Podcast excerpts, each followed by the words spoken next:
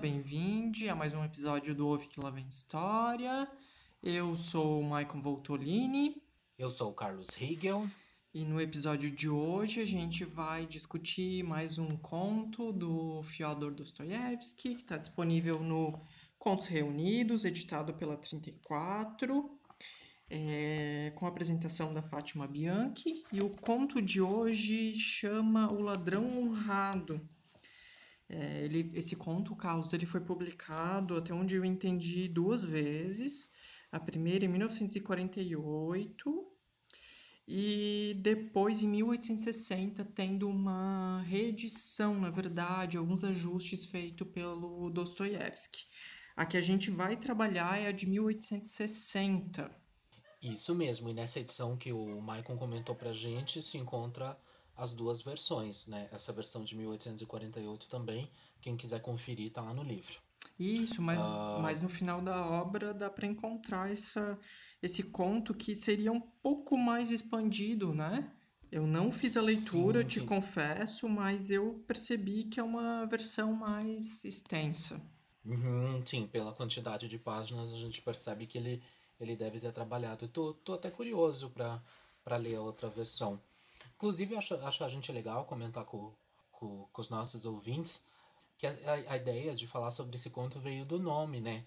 Eu comentei contigo que eu estava vendo o índice com os contos, pensando em próximas é, em próximos episódios, e esse título me chamou muito a atenção.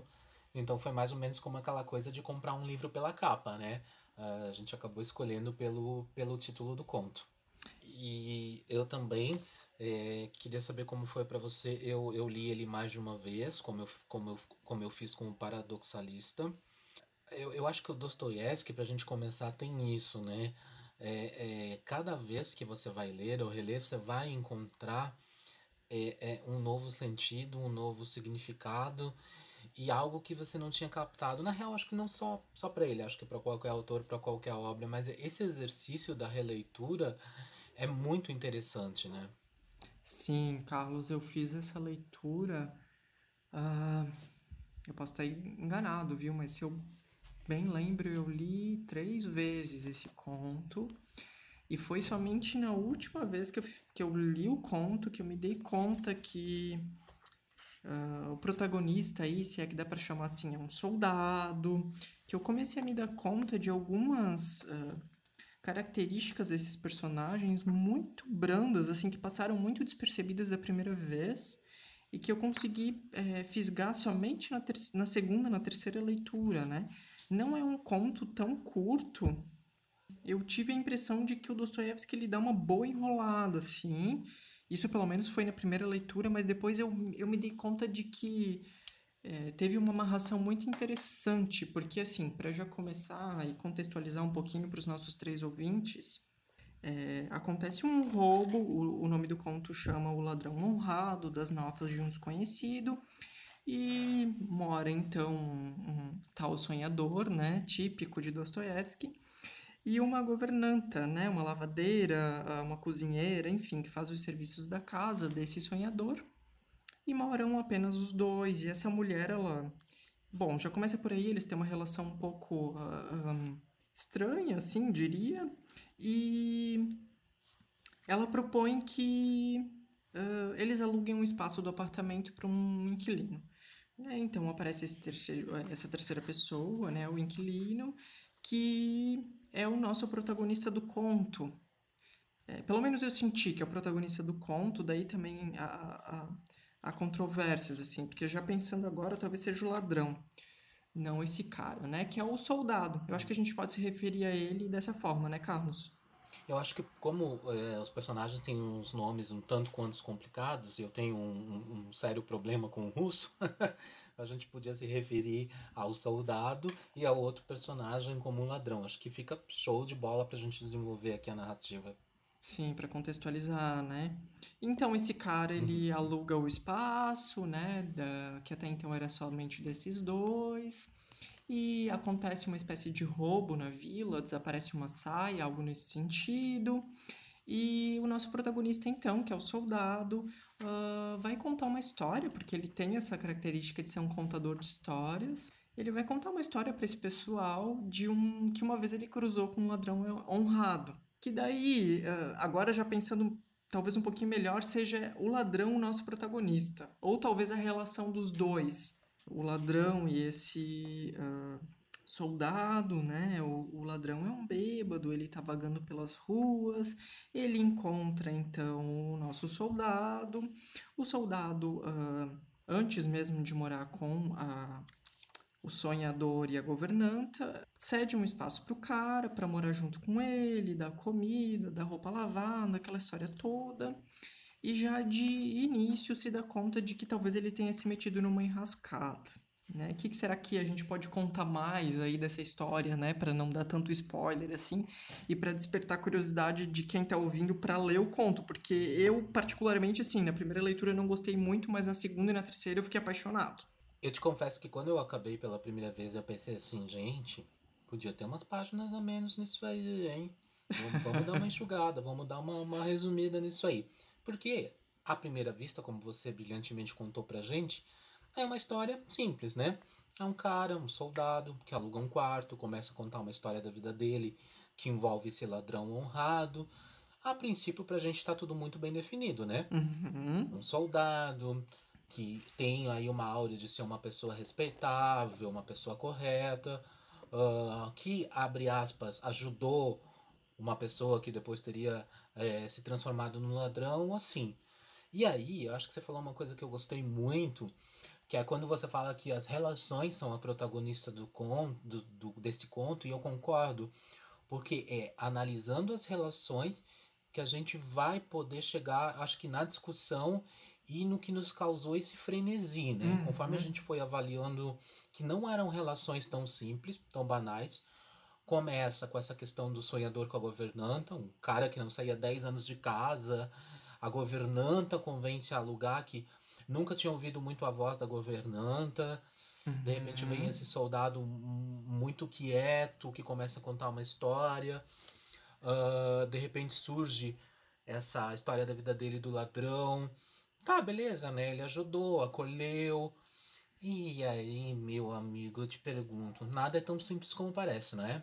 Não, nada é tão simples. E, eu, e assim, de cara eu queria deixar aí pra galera que tá ouvindo, né? É, sejam dois, sejam três. Eu acho que os, os três ouvintes, assim, brincando um pouquinho, é eu, você e mais alguém, que a gente não sabe quem, né? Acho que talvez por isso três ouvintes. É, uma característica desse soldado que eu lembrei agora e que aparece no conto e que eu só fui me dar conta na terceira leitura é que ele é um convincente. Né? É, é, passa muito, quase despercebido, mas o Dostoiévski frisa aqui né? que o cara ele tem como característica de relação ser um convencedor dos outros esse cara ele descreve esse ladrão como um cachorrinho, como um parasita, né? E que agora lendo assim aqui no conto parasita e lembrando desse desse ladrão automaticamente eu não pude deixar de pensar no filme, sabe? E daí eu fiquei me perguntando assim, e te lanço a pergunta, né? Quem que é o parasita desse conto? Né? Porque assim, o filme, o, o filme Parasita do ano passado, né, desse ano, do ano passado, ele brinca um pouco com isso, né? Ele mostra ali duas realidades muito distintas, né? Ele brinca com arquitetura e tudo mais. Brinca assim no sentido de simbólico, tá? Não de brincadeira, né? Porque de forma alguma é uma brincadeira.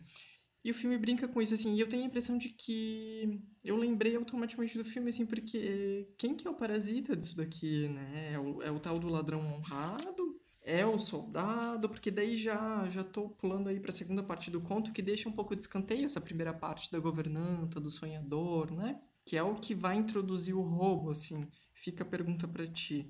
Eu queria, queria só, só, antes de responder a pergunta, você falou do, do Parasita, eu acho genial isso. Eu acho que o que molda tanto o, o, o, Parasita quanto o nosso conto é as estruturas do poder, a relação de poder. É como é, esse poder ele não é apenas um poder é, de classe monetário e sim de uma dependência emocional Porque eu acho que o, o, o, conto tá jogando aí pra gente o tempo todo que existe uma relação profundamente emocional, um apego entre esses personagens, entre o soldado e o ladrão. E aí eu comecei a me questionar quando a gente tava indo da primeira pra segunda parte, que tipo de dependência era essa? Se era realmente uma dependência emocional, por que, que um não conseguia ficar longe do outro? por que, que uh, o nosso ladrão, é bom a gente colocar também aqui, que ele tinha problemas com alcoolismo. Ele uhum. bebia bastante, uhum. ele não uhum. arranjava trabalho. E aí entra essa questão.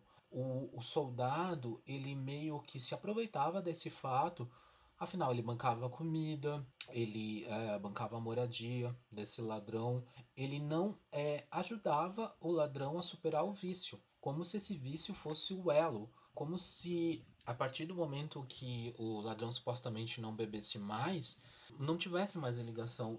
Eu notei isso, Michael, porque ele pergunta várias vezes, isso eu só fui perceber numa segunda releitura também, mas você vai deixar de beber? Você vai parar de beber? Uhum. Mas quando? Ele é muito insistente, é, é como se essa fosse a única. Isso, insistente e convincente como se essa fosse a única arma dele, como se o fato de ele bancar, de ser o mecenas desse ladrão não fosse suficiente. Uhum. O que prendia mesmo era, era a manutenção desse vício, entende? Uhum. Mas é por isso que eu, ah, no início, é, me pergunto assim, né, quem que é o protagonista? Porque daria para dizer, ok, uma dependência emocional, mas ah, uma dependência emocional do ladrão? Ou afinal uma dependência emocional do soldado, né? Qual que é o protagonismo aí? Né? Porque assim, ok, um é, talvez seja dependente do outro.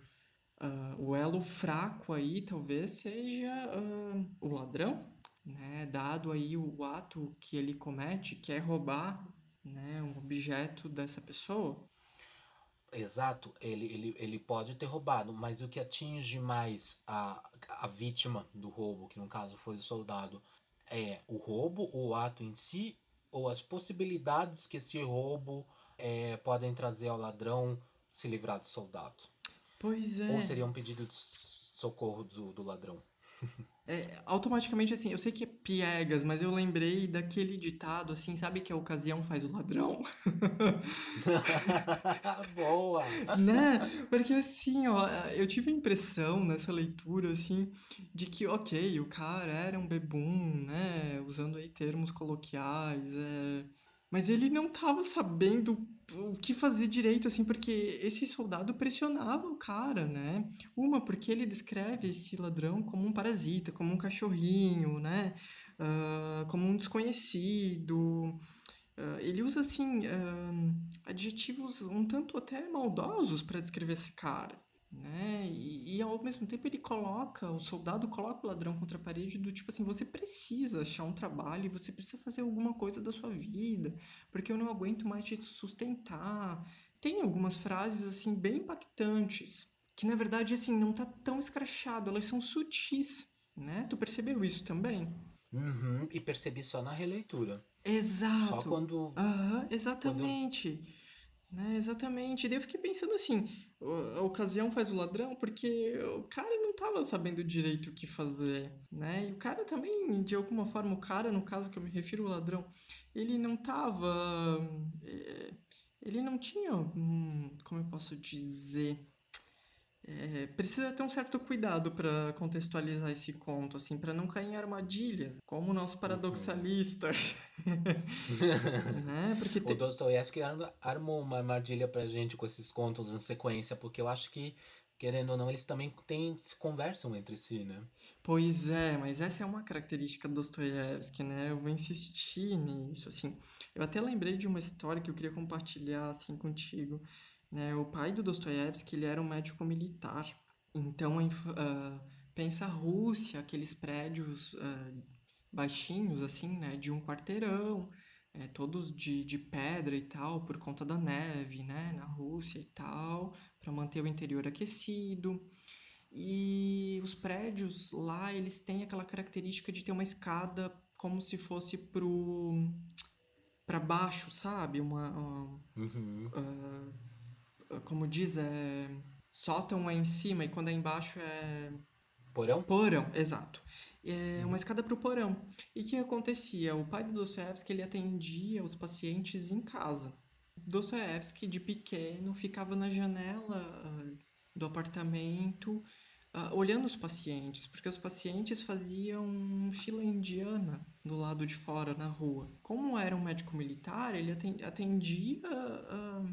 Assim, ele atendia plebe, né? Ele não atendia a galera rica da Rússia. Então dava uns maltrapilhos, dava uma galera muito diferentona, né? Pessoal excêntrico.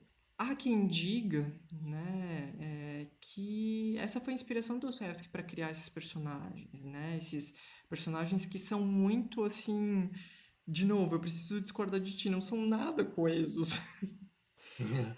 Polêmica, polêmica, quero réplica, quero réplica. Eles não são nada, nada coesos, assim, e a própria situação não é coesa, né? Deixa muita dúvida. Enfim, eu queria compartilhar que eu acho que é importante contextualizar isso também, né? Para entender um pouco do universo de criação do cara, assim, né? Eu gosto muito quando você traz curiosidades nas gravações do, do Dosto. Eu falo Dosto porque eu acho mais fácil.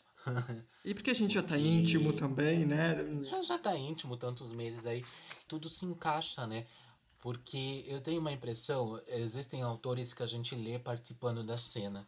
E existem autores que a gente lê, parece que a gente tá atrás de uma janela, de uma porta. Uhum. Com o Dosto, eu sinto que eu não tô na cena, eu sinto que eu tô observando também. É muito doido isso. Uhum. É muito sensorial. Uhum. Mas quero, com o meu direito à réplica de alguns segundos que podem se estender, dizer que Vai eu lá. continuo achando ele super coeso. Por quê? Uh, nesse conto mesmo. eu, já tô, eu já tô rindo desde já, mas vai lá. Peraí, tô arregaçando as minhas manguinhas. Porque nesse conto mesmo, e aí eu senti isso principalmente quando eu terminei de, de ler ele hoje. Assim, ó, ele, ele amarra tudo. Tem a questão do capote do casaco ser um objeto que tem uma importância no início da história para desencadear a lembrança do soldado e esse capote também, um outro capote, um outro casaco vai estar na cena final. Tem uma questão do primeiro personagem desse livro ser esse sonhador, esse cara que não sai há 10 anos de casa, dessa pessoa que tem dificuldade de comunicação. E para mim isso conversa com o fato desse nosso soldado. Uh, uma das coisas que o, que o soldado usava para diminuir o ladrão era dizer que o ladrão não tinha uma conversa, ele não sabia falar, uh, meio que assim, eu aceito a tua companhia, mas desde que você fique quieto, uhum, né? Uhum. Ele como, não abria como, margem. Como uma espécie de objeto, assim, né? De manipulação, né? Exatamente. Para continuar. Nisso... E, e, e, desculpa te, me intrometer assim, mas de certa forma para ele manter uma pose, panca de soldado, de uh, de casa grande, detentor, assim, né? Detentor do poder, detentor do conhecimento, como se ele fosse tudo e o ladrão fosse simplesmente um bêbado. Uhum. Essa é a imagem que uhum. ele vende contando a história. Sim, no é entanto ele diz, né? Tenha pena de si, né? Seu fulano, uhum. tenha pena de si. But, mas, antes de fazer a próxima pergunta, eu quero terminar a minha réplica dizendo: é nisso que eu acho que ele é coeso. Ele amarra as histórias, ele amarra as características pra gente ir tendo uma compreensão maior do que ele quer contar pra gente. Uhum. Então, é nisso que eu acho que consiste a coesão. Porque às vezes você tá lá no início, e eu vou dar o exemplo desse conto novamente, eu tava pensando, tá, mas por que, que ele tá contando desse cara, dessa governanta? Vamos, meu filho, eu quero saber do, do babado, do roubo, né? Uhum. Uh, e depois eu, eu entendi o porquê dessa introdução.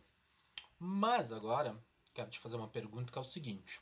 Uh, a gente sabe que em situações de, de, de, como é que eu posso dizer, de briga, de disputa, de guerra, a primeira coisa que um inimigo, que um território ataca o outro é na cultura, é na linguagem, uhum. né? Uhum. É, a desumanização ocorre pela retirada da linguagem. Nossa, falei bonito, né? Uhum. Ó, perna longa de batom aqui. Eu queria saber se você percebe isso nesse conto, uh, se você percebe essa dominação entre esses personagens. Como é que você vê essa questão? Sim, eu quero retomar aí o que eu acabei de falar, né? Que esse soldado ele diz pro ladrão: arrume um trabalho, tenha pena de si. se for perceber ao longo do conto, o diálogo geralmente perpassa o soldado e o, o ladrão ele tem frases curtas, muito curtas, se for pensar. E se for uhum. perceber também ao longo da história, esse cara ele começa a ficar sem muito saber o que fazer. Né? Ele escapa da primeira vez, né? E depois acaba retornando. Mas ah, é curioso porque, assim, ah, por mais que o soldado tenha ele como um parasita, um cachorrinho, um Zé Ninguém, né? Que é para ter pena de si próprio, né? Que tem vergonha de expulsar ele e tal. E eu acho que isso é bem emblemático, assim, né? Porque, é, voltando um pouquinho, né, pro, no, no, na linha aqui do conto, quando esses dois se encontram, o soldado e o ladrão, o cara percebe, assim, o cara que eu digo soldado, ele diz: Bom, eu me meti numa enrascada, né? Ele cruz, cruz, com os próprios pensamentos dele. Me meti numa enrascada, esse cara uh, só vai me trazer problemas, é, eu preciso expulsar ele de casa, mas não expulsa. Né? Em nenhum momento diz assim: Ei, olha só, eu já te ajudei, eu já te dei um prato de comida, agora é contigo, sabe? Né? É, e daí que eu me pergunto assim: ele estava interessado mesmo em ajudar ou ele estava interessado em cagar na cabeça desse cara, no caso o ladrão? Porque é isso, assim, os diálogos eles são tem bastante diálogo, mas se for se for ver assim, o ladrão ele só responde o quê? O uh, que, que eu faço? Eu não sei o que fazer, eu tô perdido, né? Sim, ele é um bêbado, mas né? No entanto, o cara diz assim que ele não consegue nem colocar uma, uma linha numa agulha. Uh, sim, eu percebo uma espécie de. Uh, como eu posso dizer? De manipulação, de colonização desse cara, né? E que depois ele vai sentir muita falta quando o cara se dá um perdido pela primeira vez e depois acaba retornando, né? O cara, no caso, o ladrão. E eu fico me perguntando assim, Carlos, eu acho que a gente poderia. Ah, fica a pergunta para ti, né? Eu me questionei muito sobre isso. E que tem um pouco a ver com isso, com, uh, disso que tu me pergunta, assim, né? Eh, uma vez que esse ladrão ele não tem voz, será que quando ele rouba esse objeto do cara, né? É, é quando aparece o que ele. É a forma que ele pode dizer? Entende? É, já que ele não uhum. consegue falar nada né? Já que não tem muita conversa, uh, será que essa é a única forma que ele consegue dizer alguma coisa? Roubando? Como se, se, se ele precisasse se reafirmar como ser humano e não como uma simples coisa, um simples objeto desse soldado, né? Uh, ao ser negado a voz, ele parte para um ato, entre aspas, uh, violento, não deixa de ser, embora ele não use da violência, o roubo é um ato violento, Uh, e eu acho que é muito bem construído o que você fala, porque eu sinto que nesse, nesse momento do conto, para mim pelo menos, até se você quiser comentar, eu sinto que o soldado passa a agir como culpado, entende? Uhum. Porque. Vítima, uh, né? Para... Uma espécie de e... vitimismo, né? Isso, isso, porque daí nesse momento parece que o nosso ladrão ele percebe, ele acaba saindo ali de onde eles moram e tal, mas com uma alegação própria de que ah, você não, não, não, não posso mais ser seu inquilino. É, é, é, e o soldado fala para ele, não, não sou eu que tô te mandando embora, você tá indo por, porque você quer e tal. Uhum. Meio que ele quer dizer. E daí entra essa dualidade, entre esse paradoxo de esse ladrão tava sentindo uma culpa pelo ato, ou ele estava tão desesperado que o, o ato dele não resultou em nada, simplesmente a vida prosseguiu da mesma forma, o soldado meio que fechou os olhos e ele ele ele pensa, pô, não vai ter o que fazer, eu vou ter que eu vou ter que ir embora com as minhas próprias pernas porque eu não sei mais o que fazer, né? Uh, eu discordo de ti. Eu acho que é, daí talvez por isso que o, o conto se chama O Ladrão Honrado. Porque eu tenho a impressão de que é quando ele rouba esse objeto do soldado que Sabe, usando esse termo que tu falou da desumanização, é aí que eu acho que ele aparece como humano, né? Não como, uhum. sabe? Eu acho que é uma questão de honra. É ali que ele aparece como uh, não só um ladrão, não só um cachorrinho, não só um parasita, mas como ser humano, né? Independente de ser bêbado, seja, ser, seja lá o que for, entende? Não importa, né? Não importa. Parece que é ali que ele conquista uma espécie de dignidade, do tipo assim, ufa, sabe? Esse foi o jeito que eu consegui de uh, fazer alguma coisa por mim, sabe? Né? Como uma forma de até de justiça, assim, do tipo, ei, eu não sou seu saco de pancada, sabe? Se manca, bem menos para você. Uhum, uhum. É verdade, é verdade. É, é, é, de se pensar. É um conto que, que, que a cada releitura vai, vai. É, mas eu vou, eu vou sentindo que ele vai ficando mais melancólico, né? Eu acho que. Eu não sei, eu sinto que para mim é, ali é o ponto alto do conto quando quando ocorre o roubo, que ali a coisa começa a, a, Não sei se há uma inversão de papéis, ou se, como você comentou, há uma conquista de identidade do ladrão. Preciso. Você vai me deixar pensativo, hein, meu amigo? Você vai me deixar meu final de semana pensando nisso. Nesse conto? Uhum, novamente.